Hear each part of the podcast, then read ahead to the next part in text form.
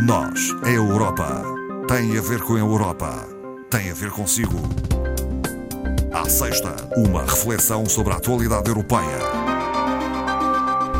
Voltamos a conversar esta tarde com a doutora Ana Rita Barros, é formadora do Centro de Informação Europeia Jacques Delors, a quem saúde. Muito boa tarde. Muito boa tarde, Ana Marta. Bem-vinda, doutora Ana Rita Barros. Vamos começar por eh, fazer uma referência a esta vaga de Covid-19 que nos afeta a todos, em particular à União Europeia, aos seus Estados-membros, a uns mais uh, do que outros, e a Comissão Europeia já reagiu uh, a este aumento de casos. Sim, é, através da, da Presidente, reagiu esta semana, uh, indicando de facto a forte pressão sobre os hospitais.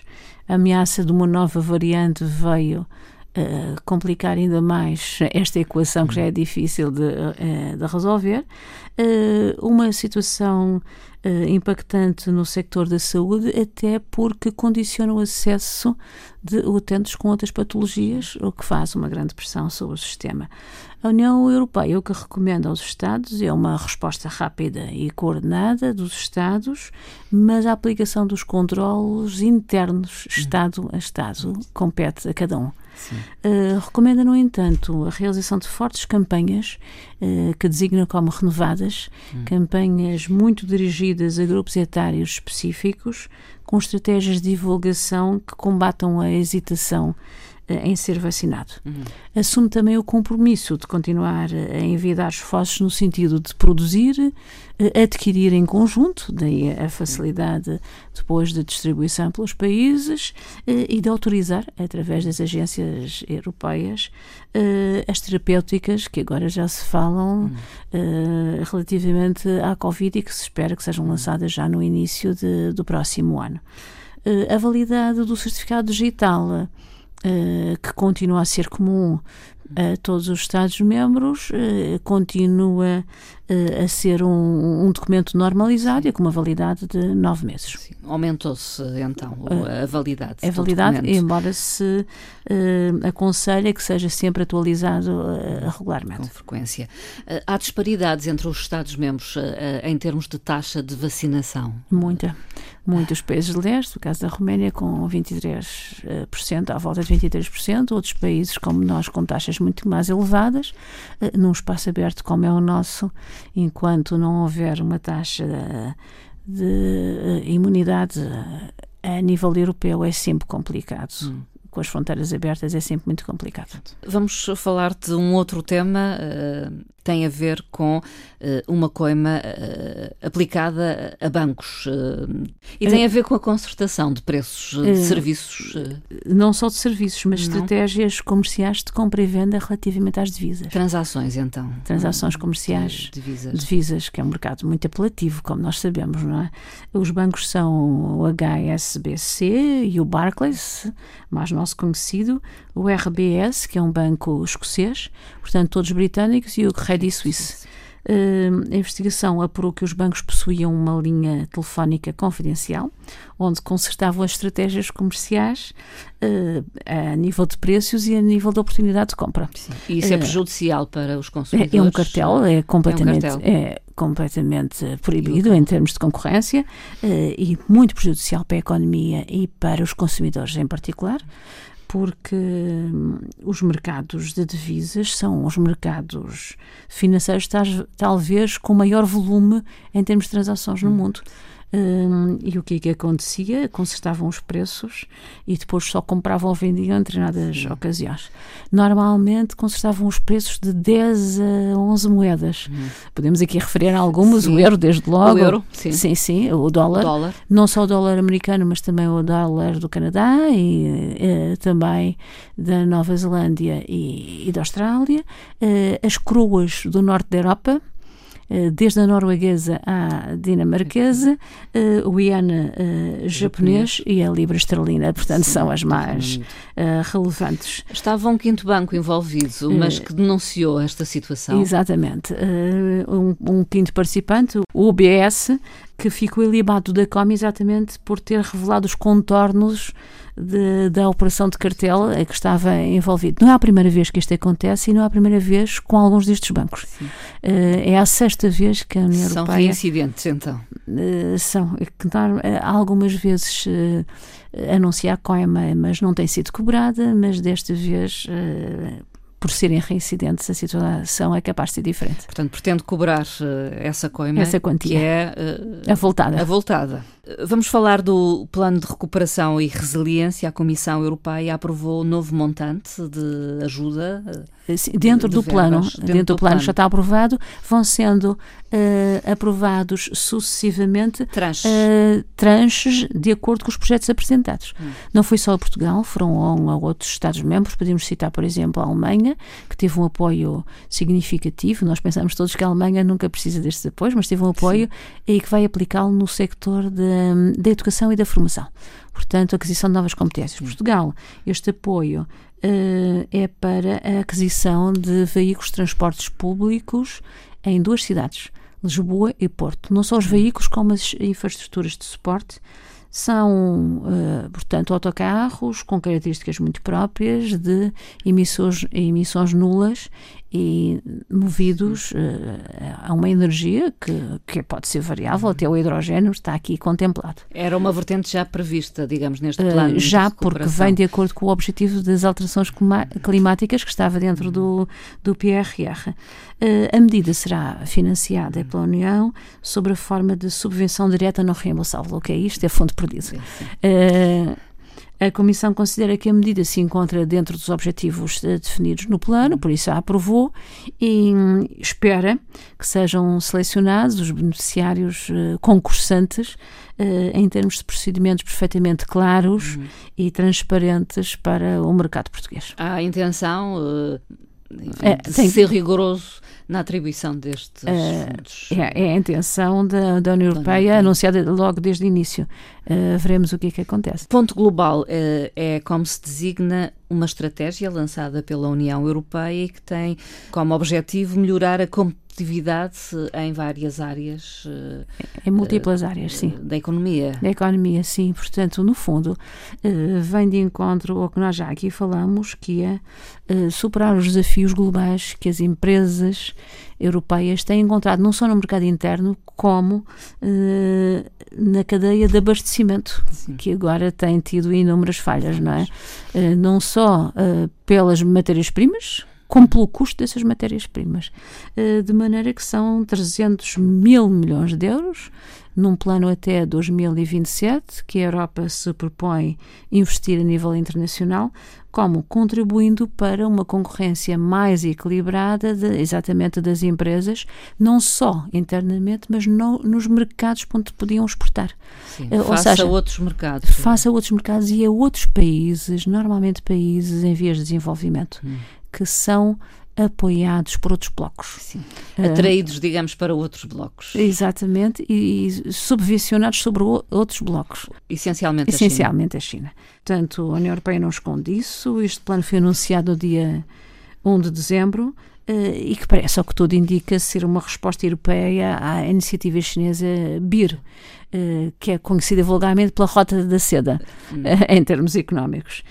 esta iniciativa é o apoio de, da China a projetos uh, de infraestruturas fora da China, em países terceiros, para reafirmar a política externa chinesa.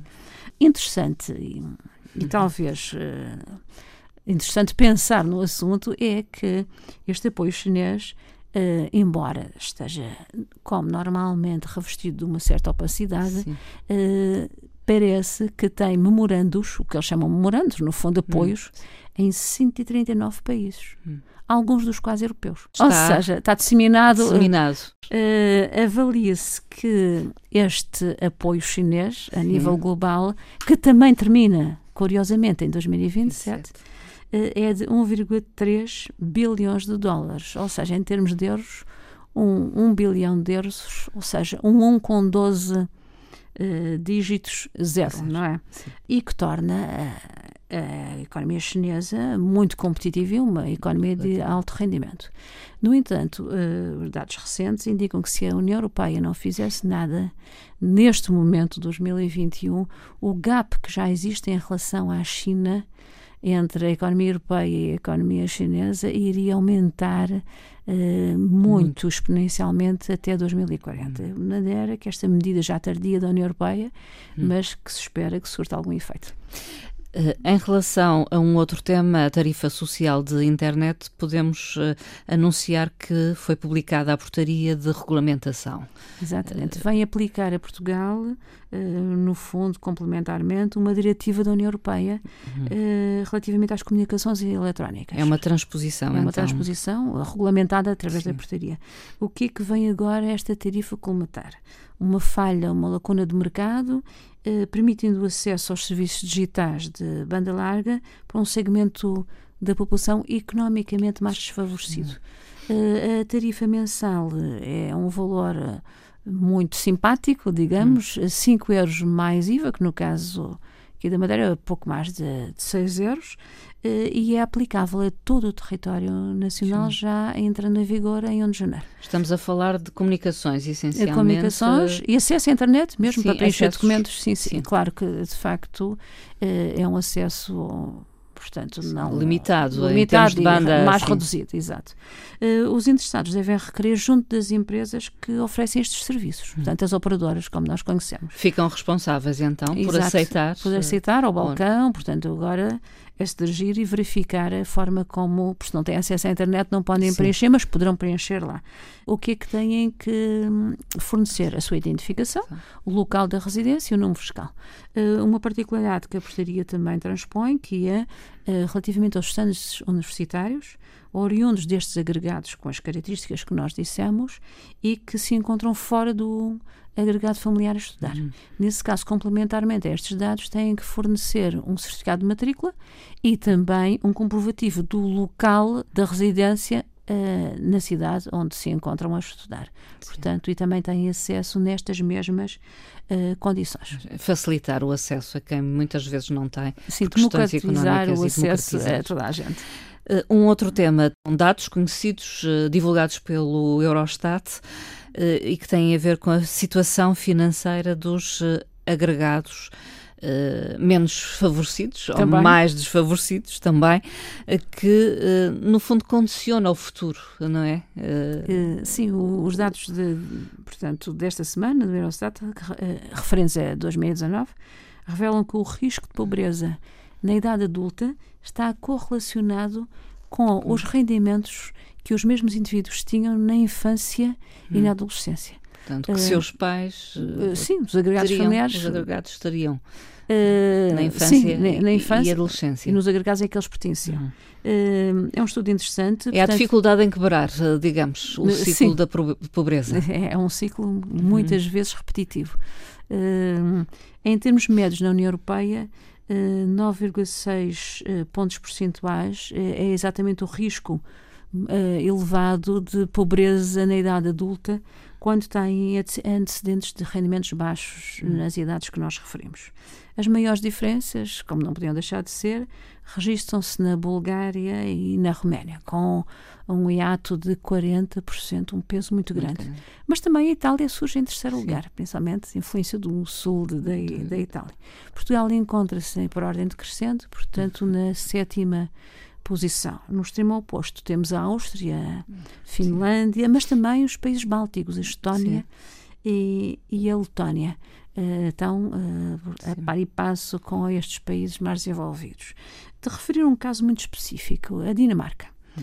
onde esta uh, correlação é praticamente inexistente. Hum. E até o risco de terem situações de pobreza na idade adulta está mais relacionado com elevados rendimentos na, na, adolescência. Curioso. Uh, é? é? muito curioso, é um caso de estudo e atribui-se uh, ao facto de ser um país em que a equidade é muito praticada. Sim. Muito ensino público de qualidade, um acesso elevado à, à educação, educação, e também aos apoios e à proteção social. Fazem com que estas divergências não se notam e até tenham um efeito é contrário, contrário. Uh, em alguns casos, o que quer dizer que uh, menores rendimentos até potenciam uh, situações adultas hum. de uh, uma maior, um maior desafogo. É interessante o caso da Dinamarca, que é a única é o único. nos 27. Talvez a ânsia, digamos, por parte de quem viveu em pobreza na, na infância e na juventude, de querer superar e quando são facilitados o acesso à educação, a uma melhor educação, aproveitarem exatamente, aproveitam exatamente todos esses fatores é? para é? melhorar é as condições de vida. Vamos terminar esta nossa emissão de hoje com um comentário, não sei se será uma frase. Não será uma frase, será apenas. Uh, uma referência. Uma referência para pensarmos. Ao dia de hoje. O dia de hoje é o Dia Internacional da Pessoa com Deficiência. E mesmo na Europa, hum. as pessoas com deficiência ainda têm inúmeras barreiras a transpor, desde a educação à saúde, passando pelos mais diversos sectores. O apelo para que cada um de nós contribua o melhor hum. possível para essa igualdade Sim. tão desejável das pessoas deficiência, com deficiência em relação ao comum uh, dos cidadãos. Vamos contribuir para esbater essas Na medida do possível. Eh, doutora Ana Rita Barros, eh, obrigada e até à próxima conversa. Muito obrigada. Obrigada.